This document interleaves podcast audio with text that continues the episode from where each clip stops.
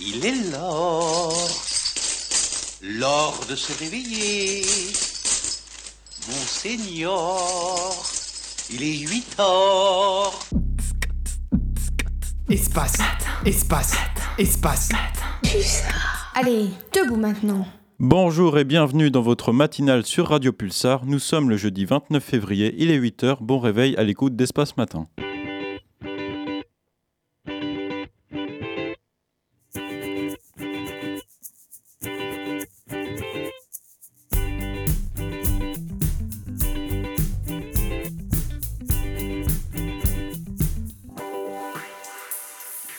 Dans cette émission de période de vacances, pas mal d'actualités avec Mathilde qui détaillera ce que sont les Kremlin Leaks. Je vous parlerai du Salon international de l'agriculture. Célia vous informera sur la désinformation dans le cas de l'enquête euh, Story Killers. Puis Théo évoquera un manque d'étudiants en pharmacie avant la sélection musicale. Enfin, Julie vous présentera l'agenda, une émission ponctuée par les Flash Info et le journal présenté par Colin, accompagné par Julie, Elsa et Kylian. Il est 8h, c'est l'heure du journal. Si ce message n'est pas diffusé au dernier journal. Si ce message, si ce message n'est pas diffusé au dernier journal. Bonjour Quentin, bonjour à toutes et à tous. Au sommaire de votre journal, aujourd'hui on fera un tour aux USA pour parler des primaires en vue des élections. La Biennale de Venise émet une nouvelle polémique concernant le choix d'accueillir Israël. Puis nous reviendrons en France pour des nouveautés dans notre législation avec l'IVG dans la Constitution et une loi de protection des mineurs sportifs. Nous parlerons également de sécurité au JO, de rebondissement dans l'affaire PPDA et d'actualité locale. Mais d'abord, on se tourne vers le Sénégal où le président Macky Sall a été désavoué par le Conseil constitutionnel après avoir reporté les élections présidentielles. Il propose des mesures d'apaisement telles qu'une amnistie pour les, damnifications politiques passées. Cependant, ces gestes sont perçus comme des tentatives pour maintenir le statu quo. Le dialogue national évoqué à, Dam à Damniadio n'a pas été largement accepté par les candidats à la présidentielle, soulignant le manque de représentativité. Les constitutions de ce dialogue proposant une nouvelle date d'élection sont critiquées pour leur légalité et leur partialité. Les craintes persistent quant à une amnistie qui pourrait exempter les responsables de la représentation de manifestations passées. L'avenir politique du pays repose désormais sur la décision du Conseil constitutionnel. À l'approche des élections présidentielles également, aux États-Unis, les primaires dévoilent leurs résultats sans grande surprise. Direction les États-Unis, en effet, où se déroulent en ce moment les primaires des partis républicains et démocrates pour préparer les élections présidentielles américaines qui auront lieu en novembre prochain. Les élections opposeront un candidat du Parti républicain, parti de droite, à un candidat du Parti démocrate, parti de gauche. Et pour choisir les deux figures qui s'affronteront, les partis organisent des primaires avec donc des élections en interne où les adhérents de chaque parti votent. Et ces élections viennent de commencer et se déroulent dans chaque État. Du côté des républicains, on voit s'affronter Donald Trump, ancien président, et Nikki Haley. Notons que l'ancien pensionnaire de la Maison-Blanche a déjà remporté 6 États sur 6 et largement à chaque fois. Du côté démocrate, l'actuel président Joe Biden se euh, trouve face à lui très peu d'opposition, à l'exception de Dean Phillips, un parlementaire qui réalise des scores en dessous de 5% à chaque fois. Le duel, le duel Trump-Biden euh, comme en 2020, semble donc se dessiner. Mais depuis 2020, beaucoup de choses ont changé. Du côté démocrate notamment, Joe Biden semble rencontrer quelques difficultés. En effet, le premier État dans lequel se sont déroulées les primaires, le Michigan, euh, plus de 100 000 électeurs ont voté blanc, ce qui représente 13% des votants. Ce chiffre assez peu habituel est en fait le signe d'une contestation plus large, car depuis quelques jours, les voix s'élèvent dans le camp démocrate pour protester contre la politique de Biden sur le conflit israélo-palestinien. Par leur vote blanc, ils enjoignent le président à demander immédiatement un cessez-le-feu, ce que les États-Unis se refusent à faire depuis le début du conflit le 7 octobre dernier. Rappelons que Joe Biden soutient Israël en envoyant des armes, mais aussi avec une aide financière de plusieurs milliards de dollars. Et dans l'État du Michigan, où les communautés musulmanes et arabes sont importantes, ce soutien ne passe pas. Ce nouvel événement rabat donc les cartes pour le duel Trump-Biden, dans la mesure où Joe Biden ne semble pas pouvoir compter sur sa base électorale. Nous verrons dans les prochaines semaines si d'autres États s'alignent sur cette position. Une nouvelle loi pour protéger. Euh, non, la Biennale de Venise avait apporté une contestation à l'invasion d'Ukraine par la Russie. C'est le nouveau cas pour Israël. La Biennale de Venise, qui est un véritable baromètre de l'art contemporain, est de nouveau secouée par les soubresauts du monde. Après les retraits du pavillon russe pour l'offensive en Ukraine il y a deux ans, cette année c'est le conflit Hamas-Israël qui suscite la controverse. Une lettre signée par 12 000 acteurs du monde de l'art demande l'exclusion d'Israël. Malgré cela, l'artiste israélienne russe Patir représente un projet sur la fertilité pour son pays. Le ministre italien de la Culture condamne la lettre, affirmant qu'Israël a le droit de s'exprimer. Les signataires rappellent l'exclusion de l'Afrique du Sud lors de l'apartheid euh, et euh, à l'approche de la biennale, soulignant une, une apparente incohérence dans les critères de sélection. On revient en France maintenant avec une avancée majeure pour notre pays. C'est une représentation même au niveau mondial, l'IVG dans la Constitution.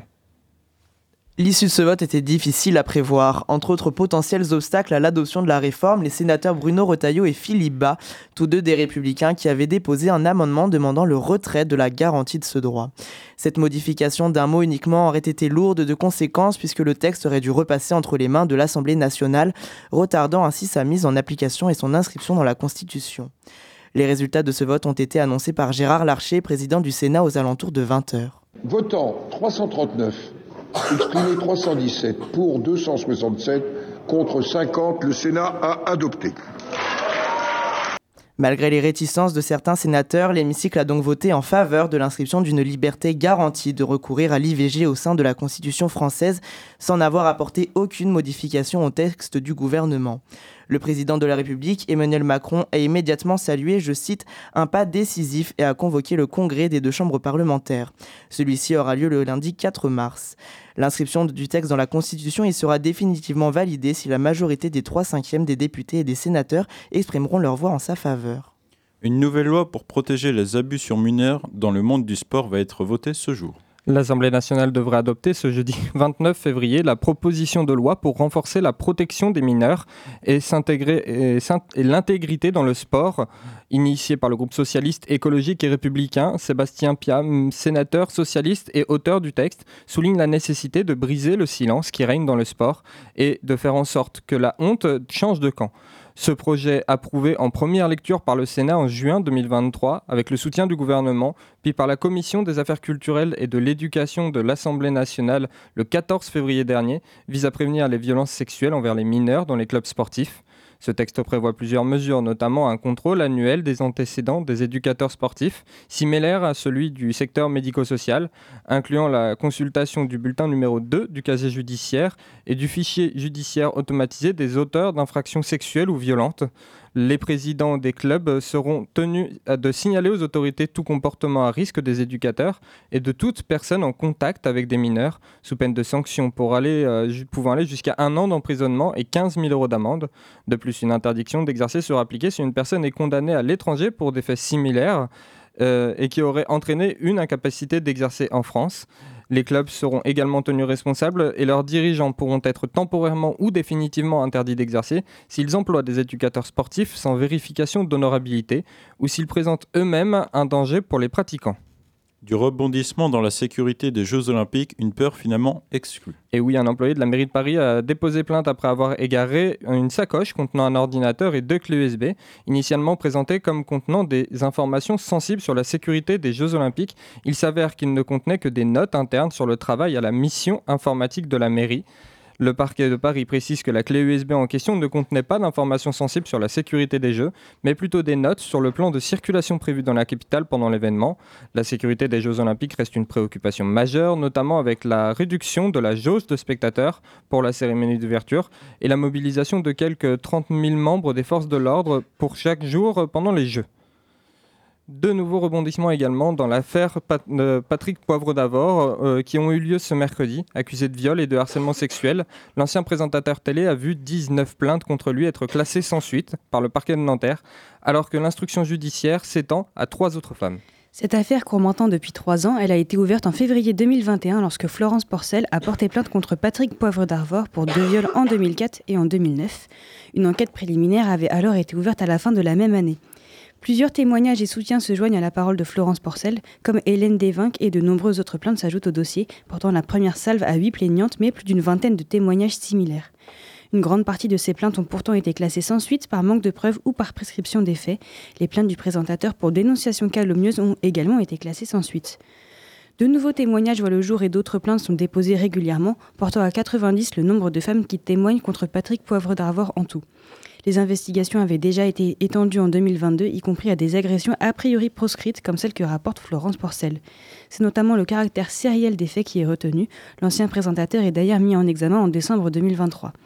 Hier, alors que le parquet de Nanterre a classé sans suite 19 plaintes, celles de la deuxième vague de dénonciation, les juges d'instruction ont été saisis de trois autres faits dénoncés le 27 février. Hélène Desvinck a expliqué se réjouir de l'ouverture de ces nouvelles instructions pour accompagner la voix de Florence Porcel, même si elle déplore que de nombreuses plaintes n'aient pas été entendues.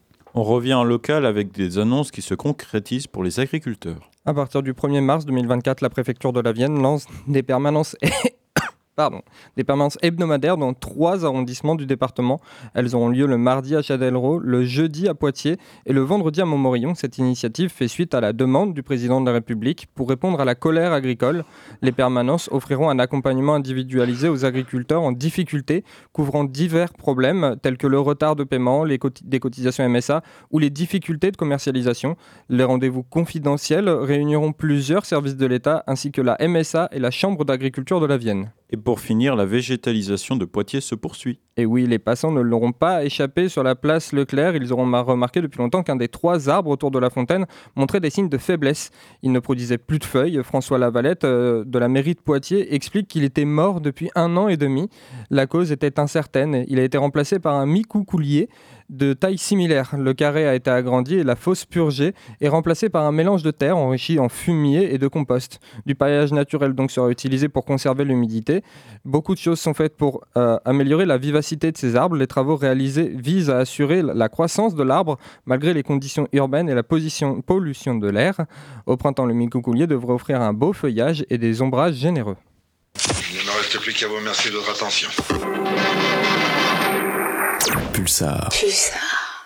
Et hier, Juliette revenait sur l'impact de la guerre entre la Russie et l'Ukraine au niveau sportif, une chronique à retrouver en podcast sur le site de Radio Pulsar. Eh bien aujourd'hui, Mathilde, tu vas tenter de nous faire comprendre du côté russe ce que sont les Kremlin Leaks.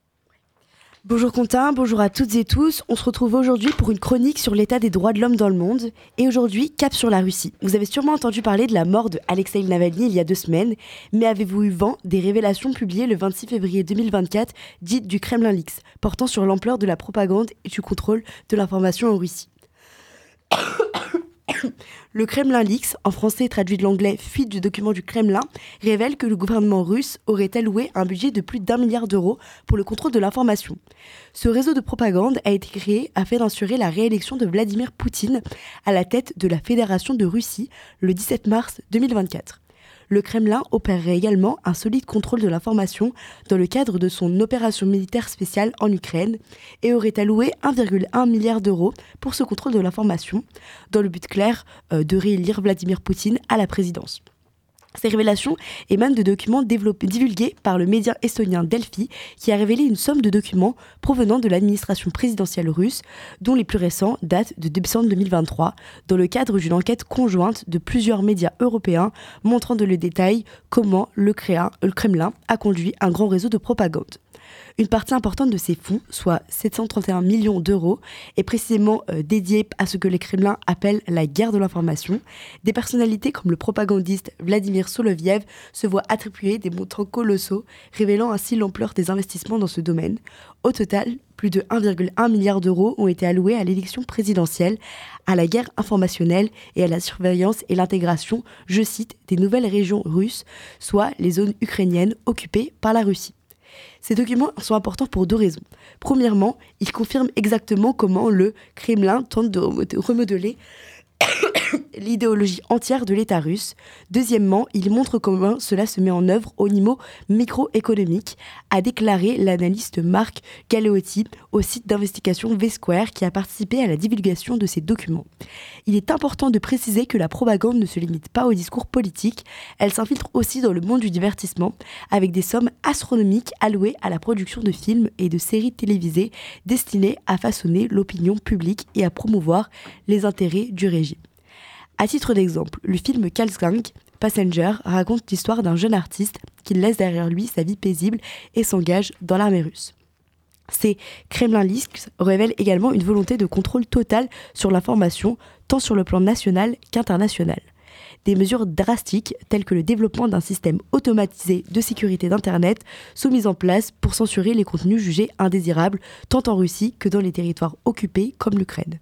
Mais ces révélations ne font pas que documenter les tactiques du Kremlin, elles mettent également en lumière les failles du régime, sa dépendance croissante aux outils de contrôle numérique pour maintenir son autorité et étouffer toute forme de dissidence. En somme, ces Kremlin Leaks offrent un aperçu troublant de l'état de droit de l'homme en Russie, révélant les rouages d'un régime prêt à tout pour conserver le pouvoir, même au prix de la vérité et de la liberté. Merci Mathilde. Maintenant, il est temps d'écouter un peu de musique avec euh, Croix de euh, Can You Love Me de Croix.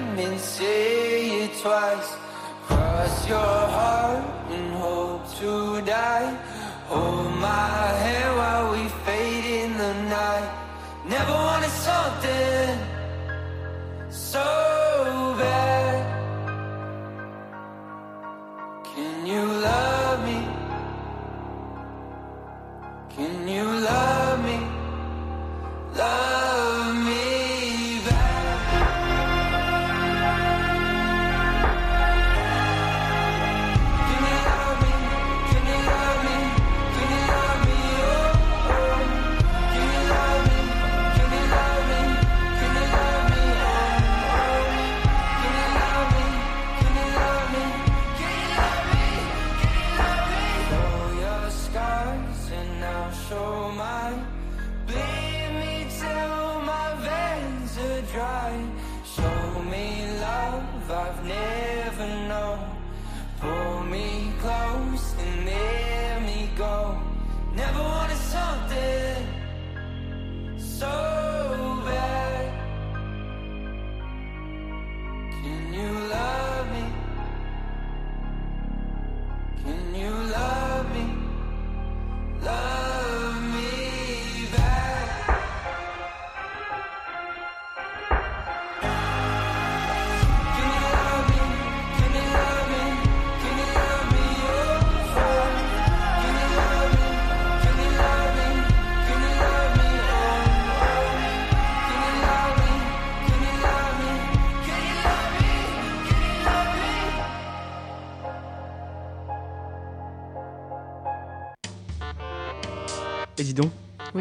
Mais tu connaîtrais pas euh, Espace Matin Tu veux dire sur Pulsar Oui, c'est ça, sur 95.9. Incroyable.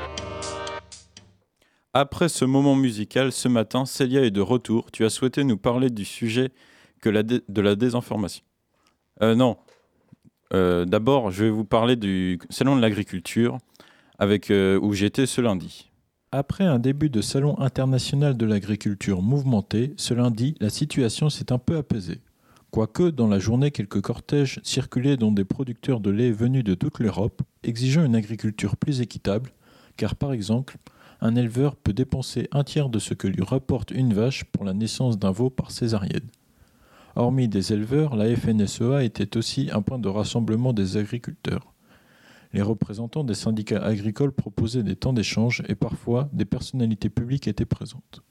Ce lundi, la FNSEA a accueilli Christian Prudhomme, directeur du Tour de France masculin, accompagné de Polo La Science, et oui, Jean-Paul Olivier, journaliste sportif spécialiste du cyclisme, ancien commentateur, était là. Leur visite avait lieu dans le cadre du partenariat entre le syndicat agricole et la caravane du Tour. Le président du Tour de France a aussi remis des prix aux plus belles fresques agricoles de différentes FDSEA, Fédération départementale des syndicats d'exploitants agricoles. Le premier prix revenant aux agriculteurs du Rhône, venus en nombre sur le salon de l'agriculture.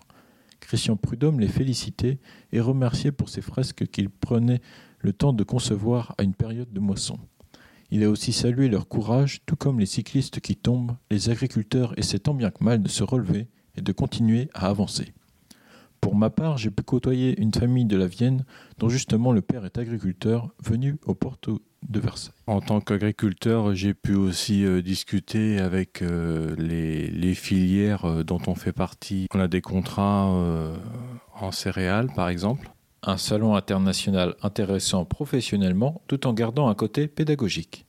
Ça permet aussi aux enfants aussi de découvrir l'aboutissement de, par exemple, l'huile, et les plantes oléagineuses qui vont jusqu'à la, la bouteille d'huile. Le salon de l'agriculture est aussi bien l'occasion de redécouvrir la conception des produits dont on se nourrit que leur provenance. De nombreuses marques et organismes étaient présents sur place. Dans les allées du salon, vous pouviez également croiser ce lundi des politiques, comme Éric Ciotti, président des Républicains, entouré de son cordon de sécurité. Mais entre les hommes en chemise, d'autres membres de la sécurité vous demandaient de vous écarter, mais pour d'autres raisons. Car les vaches, elles aussi, avaient leurs agents de sécurité. Porte de Versailles, il y avait aussi d'autres personnalités comme Sloan du duo Peter Sloan, des journalistes de RTL ou des anciens participants de L'amour est dans le pré sur M6 qui enchaînaient les selfies. Bien que le, salon soit international, une place forte était faite aux productions régionales françaises. Chaque territoire amenant principalement des produits alimentaires dont ils sont le plus fiers pour en faire profiter un maximum de personnes en un même lieu. Dans cette 60e édition, où l'on essaie de revaloriser l'agriculture, n'oublions pas que les volailles sont absentes, car ce secteur est régulièrement menacé par la grippe aviaire. Le salon continue et les prochaines semaines s'annoncent importantes dans le milieu agricole. Ce matin, Célia est vraiment de retour. Tu as souhaité nous parler du sujet de la désinformation avec ce qui a changé ou non depuis la sortie de l'enquête Story Killers il y a un an. Je vais commencer cette chronique par une citation d'abord d'Alexander Nix, le directeur de la société Cambridge Analytica qui a fait faillite en 2018. Les choses n'ont pas forcément besoin d'être vraies du moment qu'elles sont crues. Il y a un an, en février 2023, un consortium d'une centaine de journalistes nommé Projet Story Killer publiait un dossier d'enquête autour de la désinformation, dans laquelle ils ont mis en lumière les réseaux et techniques d'influence utilisés pour manipuler les masses. Une de ces enquêtes a fait plus de bruit que les autres, celle autour d'une mystérieuse entreprise israélienne très discrète mais possédant des outils technologiques puissants. Cette entreprise avait commencé à intéresser les, journalistes au moment du scandale de Cambridge Analytica en 2018, car l'entreprise israélienne était un de leurs sous-traitants. Est-ce que tu peux nous faire un rappel sur Cambridge Analytica, car ça remonte un petit peu Bah alors, pour rappel, la société Cambridge Analytica était une entreprise britannique qui a fait faillite après la diffusion des méthodes de collecte et d'analyse de données personnelles de 87 millions d'utilisateurs de Facebook à des fins de manipulation politique. L'entreprise a été accusée d'avoir manipulé ou d'avoir tenté de manipuler des élections présidentielles dans de nombreux pays. Même si la société britannique a fait faillite, le sous-traitant israélien, lui, continue toujours ses activités en utilisant des méthodes pas toujours légales, allant de l'utilisation d'avatars bots pouvant partager en masse des posts créés par IA. En 2022, il disposait de 30 000 profils gérés par des bots sur la plupart des grands réseaux sociaux, Instagram, Facebook, même dans la crypto-monnaie.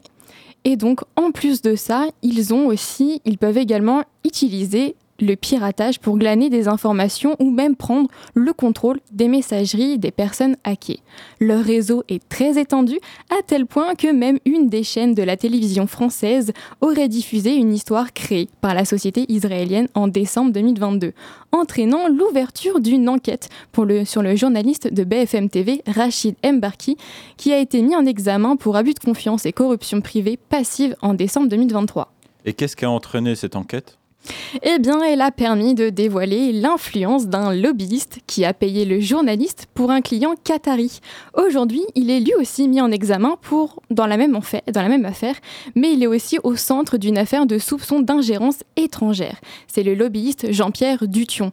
Il, n'en est pas à sa première fois. Il est connu du monde politique et de l'influence. Déjà en 2020, ce dernier avait réussi à promouvoir une escroquerie à la crypto-monnaie à l'Assemblée nationale par le biais du député écologiste du Rhône, Hubert Julien Laferrière.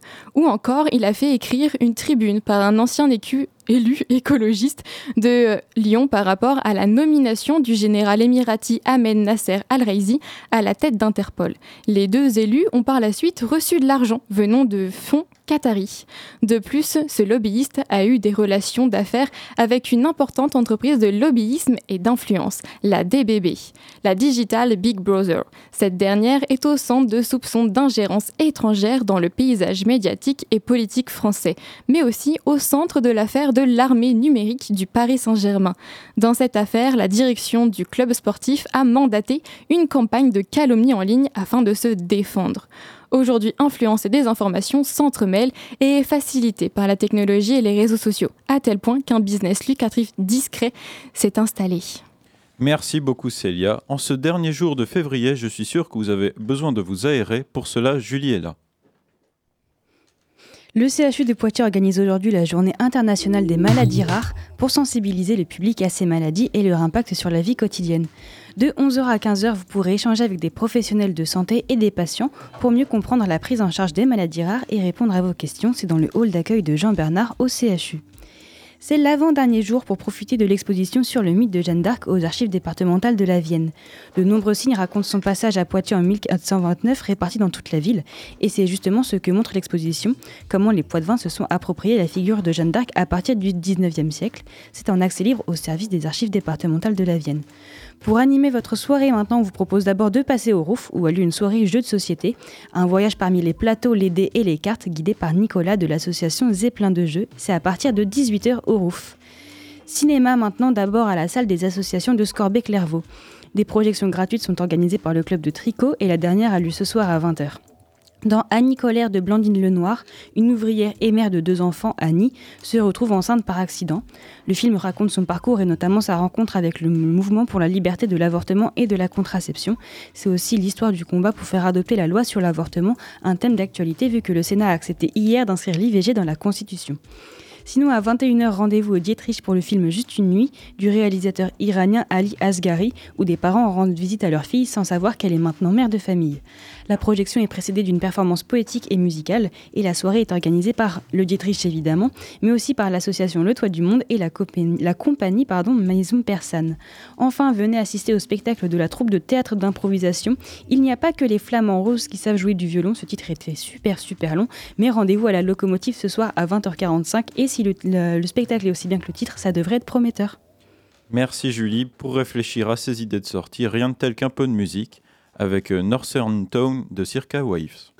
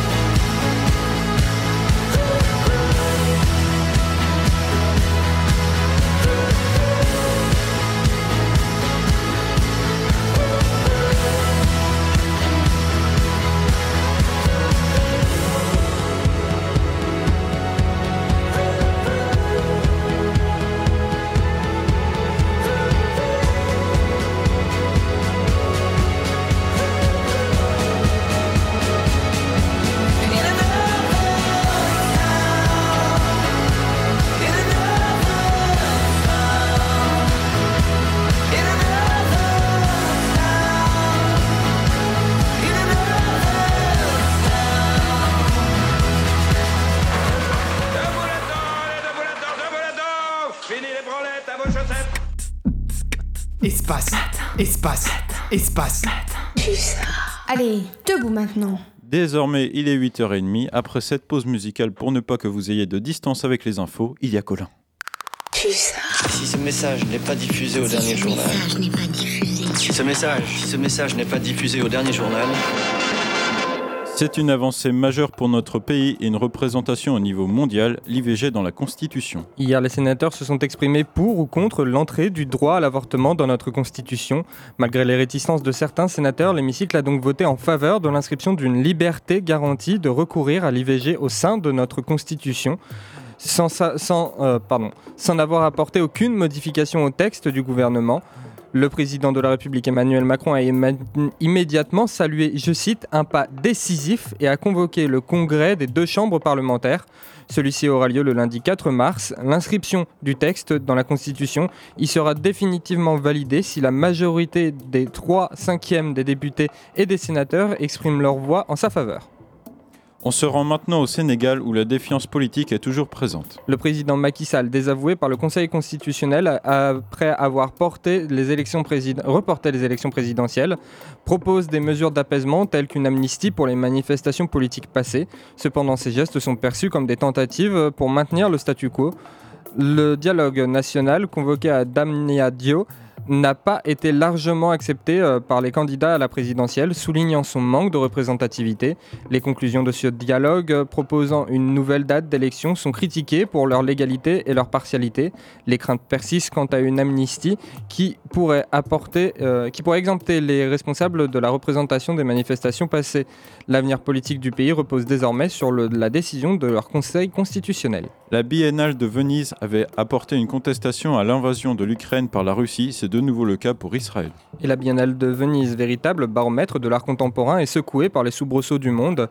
Après le retrait du pavillon russe lors de l'offensive en Ukraine, il y a deux ans, cette année, c'est le conflit Hamas-Israël qui suscite la controverse. Une lettre signée par 12 000 acteurs du monde de l'art demande l'exclusion d'Israël. Malgré cela, l'artiste israélienne russe Patir présente un projet sur la fertilité de son pays. Le ministre italien de la Culture condamne la lettre, affirmant qu'Israël a le droit de s'exprimer. Les signataires rappellent l'exclusion de l'Afrique du Sud de l'apartheid de la Biennale, soulignant une apparente incohérence dans les critères de sélection. On revient en France avec du- du- des rebondissements dans l'affaire PPDA. De nouveaux témoignages voient le jour et d'autres plaintes sont déposées portant à 90 le nombre de femmes qui témoignent contre Patrick Poivre d'Arvor en tout. Les investigations avaient déjà été étendues en 2022, y compris à des agressions a priori proscrites contre celles, comme celle euh, que Florence, Florence Porcel rapporte. C'est notamment le caractère sériel des faits qui est retenu. L'ancien présentateur est mis en examen en décembre 2023, alors qu'hier, euh, pardon, hier alors que le parquet de Nanterre a classé sans suite 19 plaintes. Trois autres, faits ont été dénoncés le 27 février et les juges d'instruction ont, également, ont également été saisis. Hélène Devink a expliqué se réjouir de l'ouverture de ces nouvelles instructions pour accompagner la voix de Florence Porcel, même si elle déplore que de nombreuses plaintes n'aient pas été entendues. Du rebondissement dans la sécurité des JO, une peur finalement exclue. Oui, un employé de la mairie de Paris avait déposé plainte euh, après avoir égaré une sacoche contenant un ordinateur et deux clés USB, initialement présentées comme contenant des informations sensibles pour la sécurisation des Jeux, Olympiques. Il s'avère qu'elle ne contenait que des notes internes sur le travail à la mission informatique de la mairie. Le parquet de Paris précise que la clé USB en question ne contenait pas d'informations sensibles sur la sécurité des Jeux, mais plutôt une note sur le plan de circulation prévu dans la capitale pendant cet événement. La sécurité des Jeux Olympiques reste une préoccupation majeure, notamment avec la réduction de la jauge de spectateurs pour la cérémonie d'ouverture et la mobilisation de quelques 30 000 membres des forces de l'ordre euh, pour chaque jour pendant les Jeux. On revient en local avec des annonces qui se concrétisent pour les agriculteurs. À partir du 1er mars, la préfecture de la Vienne lance des permanences hebdomadaires dans les trois arrondissements du département. Elles auront lieu le mardi à Châtellerault, le jeudi à Poitiers et le vendredi à Montmorillon. Cette initiative fait suite à la demande du président de la République pour répondre à la colère agricole. Les permanences offriront un accompagnement individualisé aux agriculteurs en difficulté, couvrant divers problèmes tels que les retards de paiement de cotisations MSA ou les difficultés de commercialisation. Les rendez-vous confidentiels réuniront plusieurs services de l'État, ainsi que la MSA et la Chambre d'agriculteurs de la Vienne. Il ne me reste plus qu'à vous remercier de votre attention. Pulsar. Merci Colin, après avoir bien été informé, quoi de mieux que de la musique pour vous réveiller en bonne humeur sur Radio Pulsar sur le 95.9, il y en a pour tous les goûts.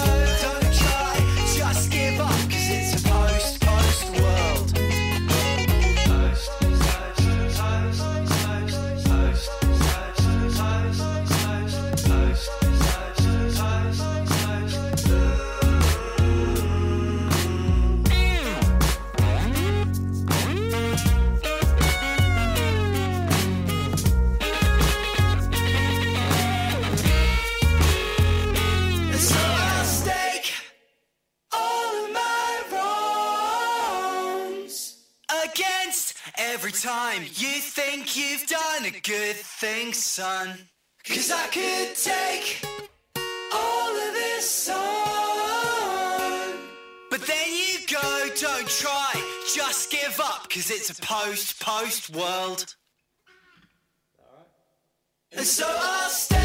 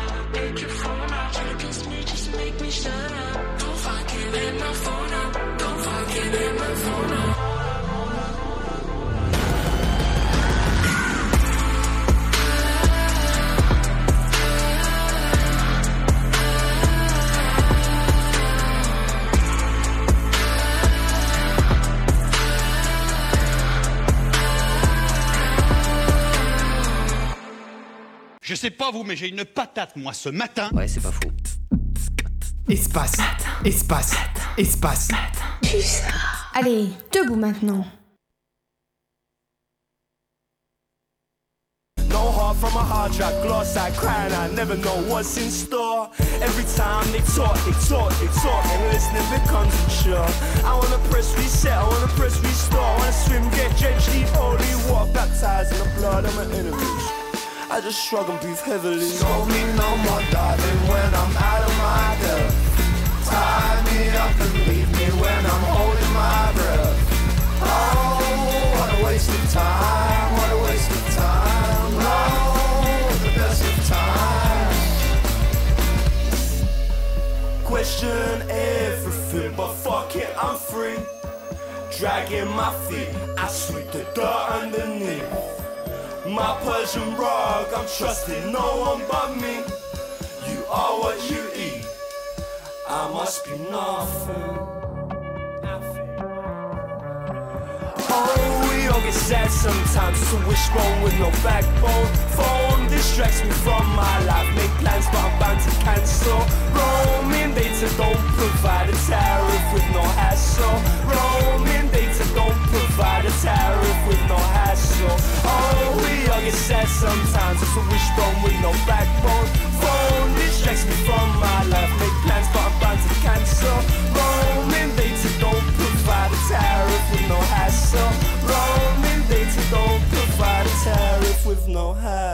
Scold me no more diving when I'm out of my depth. Tie me up and leave me when I'm holding my breath.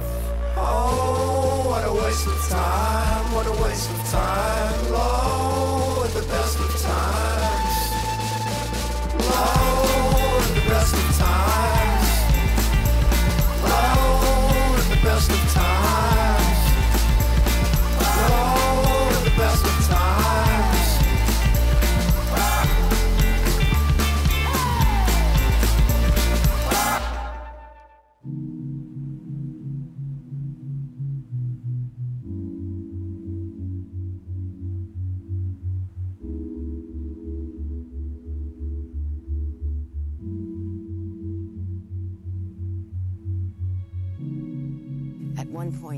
early years in Paris, when he was feeling extremely discouraged, he was just getting nowhere. And he went to see Picasso, and Picasso said, Get in line, wait your turn, just pretend you're waiting for the subway.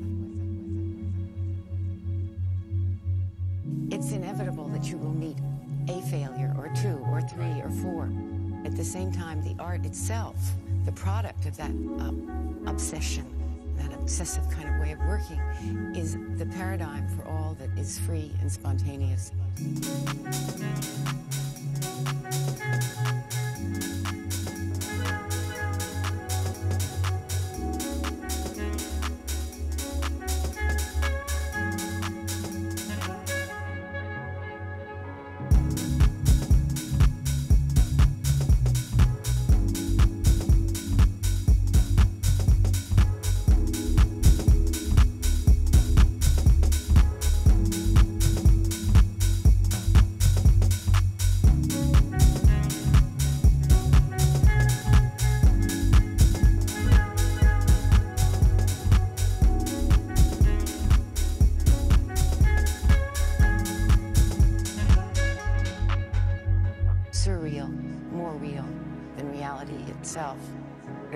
Dash of cubism and a dollop of Matisse. Surreal, more real than reality itself. It's just too difficult, too complex to really describe. Surreal, more real than reality itself. A dash of cubism and a dollop of Matisse. Surreal, more real than reality itself. Surreal,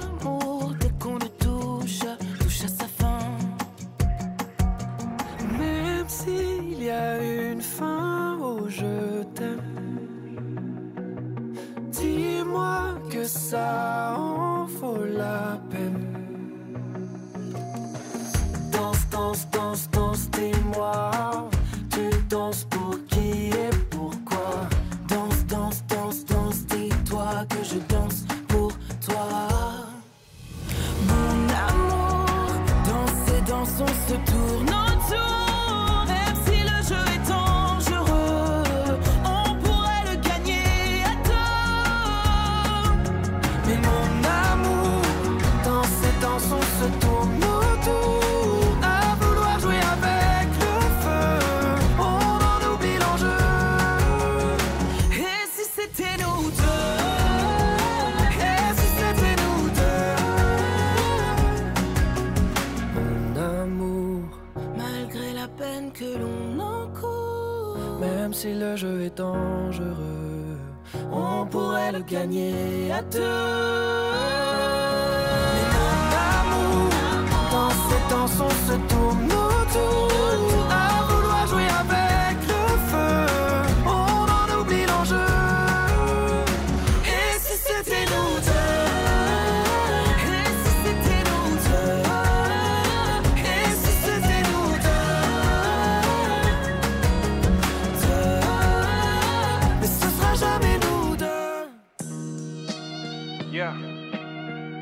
pas tout dire en un freestyle car euh, on y passerait la night. Mais quelques années à Bourstra, c'était pas vraiment Youpi la life.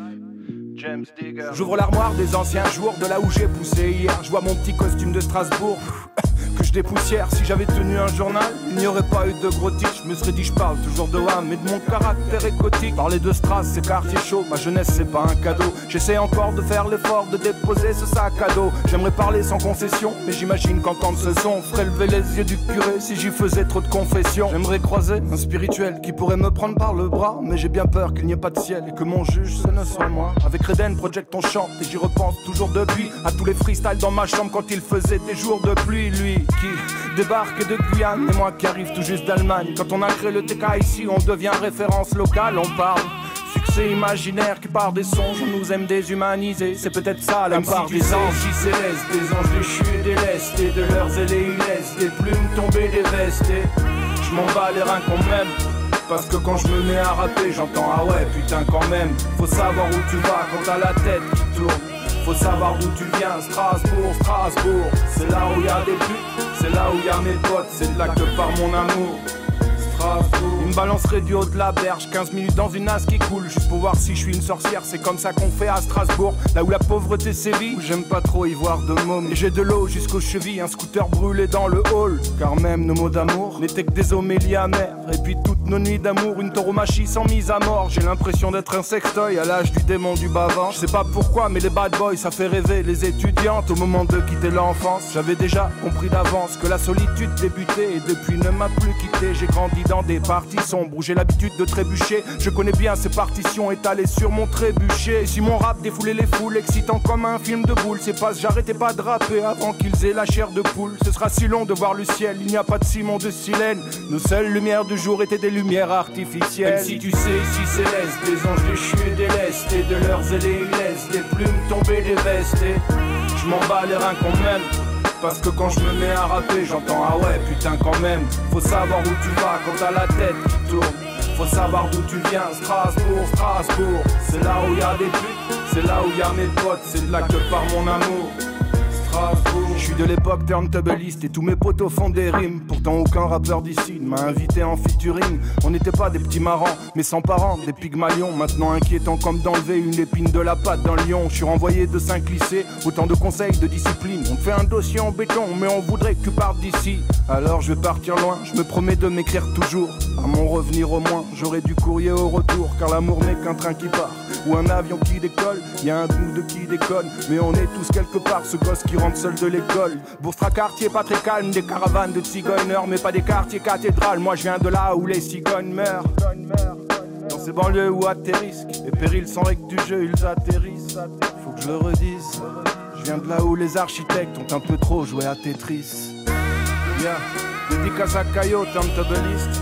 C'était en père, polygone Bonjour et bon réveil, c'est Charline Benounaker. Je vous souhaite sur Radio Pulsar un bon matin sur l'espace matin, bien sûr. L'espace matin, l'espace qu'on écoute tous les matins. Allez, debout maintenant. On approche à grands pas de la fin de l'espace matin, mais avant ça, Colin va veiller à ce que vous soyez réveillés et bien informés. Il est 9h, c'est le Flash Info. Si ce message n'est pas diffusé au dernier journal. Si ce message, si ce message n'est pas diffusé au dernier journal. C'est une avancée majeure pour notre pays et une représentation au niveau mondial, l'IVG dans la Constitution. Hier, les sénateurs se sont exprimés pour ou contre l'entrée du droit à l'avortement dans notre Constitution. Malgré les réticences de certains sénateurs, l'hémicycle a donc voté en faveur de l'inscription d'une liberté garantie de recourir à l'IVG au sein de la Constitution française, sans avoir apporté aucune modification au texte du gouvernement. Le président de la République Emmanuel Macron a immédiatement salué, je cite, un pas décisif et a convoqué le Congrès euh, et les deux chambres parlementaires. Celui-ci aura lieu le lundi 4 mars. L'inscription du texte dans la Constitution il sera définitivement validé si la majorité des 3 cinquièmes des députés et des sénateurs expriment leur voix en sa faveur. On se rend maintenant au Sénégal où la défiance politique est toujours présente. Le président Macky Sall est désavoué par le Conseil constitutionnel après avoir reporté les élections présidentielles. Il propose des mesures d'apaisement telles qu'une amnistie pour les manifestations politiques passées. Cependant, ces gestes sont perçus comme des tentatives pour maintenir le statu quo. Le dialogue national convoqué à Diamniadio n'a pas été largement accepté par les candidats à la présidentielle, soulignant son manque de représentativité. Les conclusions de ce dialogue proposent une nouvelle date d'élection et qui sont critiquées pour leur légalité et leur partialité. Les craintes persistent quant à une amnistie qui pourrait exempter les responsables de la répression des manifestations passées.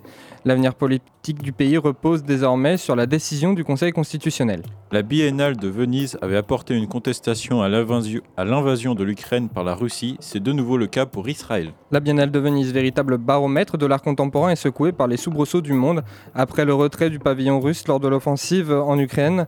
Il y a deux ans, cette année, c'est le conflit Hamas-Israël qui suscite la controverse. Une lettre signée par 12 000 acteurs du monde de l'art demande l'exclusion d'Israël. Malgré cela, l'artiste israélienne russe Patir présente euh, un projet sur la fertilité pour son pays. Le ministre italien de la culture condamne la lettre, affirmant qu'Israël a le droit de s'exprimer. Les signataires rappellent l'exclusion de l'Afrique du Sud de l'apartheid de la biennale, soulignant une apparente incohérence dans les critères de sélection. On revient en France avec du rebondissement dans l'affaire PPDA. De nouveaux témoignages voient le jour et d'autres plaintes sont déposées, portant à 90 le nombre de femmes qui témoignent contre Patrick Poivre d'Arvor en tout. Les investigations avaient déjà été étendues en 2022 y compris à des agressions a priori proscrites euh, comme celles que rapporte Florence Porcel. C'est notamment le caractère sériel des faits qui est retenu. L'ancien présentateur est mis en examen en décembre 2023. Hier, alors que le parquet de Nanterre a classé sans suite 19 plaintes, trois autres ont été dénoncées le 27 février et les juges d'instruction en ont également été saisis.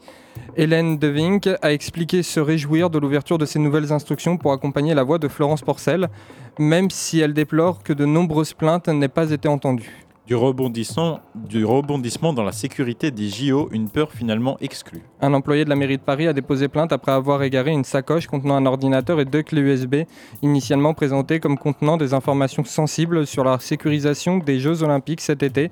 Il s'avère qu'elle ne contenait que des notes internes sur le travail à la mission informatique de la mairie. Le parquet de Paris précise que la clé USB en question ne contenait euh, que des, aucune information sensible sur la sécurité des Jeux, mais plutôt des notes sur les plans de circulation prévus dans la capitale pendant l'événement. La sécurité des Jeux Olympiques reste une préoccupation majeure, notamment avec la réduction de la jauge des spectateurs pour la cérémonie d'ouverture et la mobilisation de quelques 30 000 membres des forces de l'ordre chaque jour pendant les Jeux.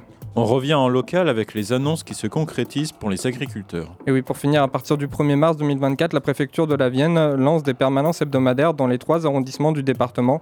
Elles auront lieu le mardi à Châtellerault, le jeudi à Poitiers, le vendredi à Montmorillon. Cette initiative fait suite à la demande du président de la République pour répondre à la colère agricole. Les permanences offriront un accompagnement individualisé aux agriculteurs en difficulté, couvrant divers problèmes tels que les retards de paiement, les cotisations de la MSA ou des difficultés de commercialisation. Les rendez-vous confidentiels réuniront plusieurs services de l'État ainsi que la MSA et la Chambre d'agriculture de la Vienne. Reste plus qu'à vous remercier de votre attention. Pulsar. Un grand merci de nous avoir suivis. Toute l'équipe d'Espace Matin vous souhaite une bonne journée. C'était Colin, Julie, Kylian, Elsa, Mathilde, Célia à la technique et Quentin à l'animation. À midi sur Radio Pulsar, c'est cuit du cru. Avant de conclure, Colin, tu avais un petit dernier mot à nous dire? Oui, j'avais un petit mot à nous dire parce que pour vous les auditeurs, ça va peut-être pas changer grand-chose parce qu'elle sera toujours là, mais aujourd'hui c'est la fin de mission de notre cher service civique Julie et je tenais à la remercier pour euh, tout l'accompagnement et toute la mission qu'elle a effectuée depuis le début de l'année. Donc du coup, je passe le message. Merci à toi Julie de nous avoir accompagnés, de nous avoir supportés surtout sur tout ce moment. Et puis bah, la transition s'effectue avec Kylian, comme je l'avais annoncé il y a peu de temps, et puis avec cette interview que j'avais pu faire. On te souhaite euh, bon courage euh, en tant que bénévole et puis euh, bon courage pour la suite aussi Julie. Merci beaucoup, Julie. On se retrouve le mois prochain, c'est-à-dire dès demain matin, dès 8h, dans la joie et la bonne humeur. La famille, ça doit passer avant tes besoins. T'écoutes Espace Matin? Ouais, Radio Pulsar, c'est la famille. Allez, debout maintenant.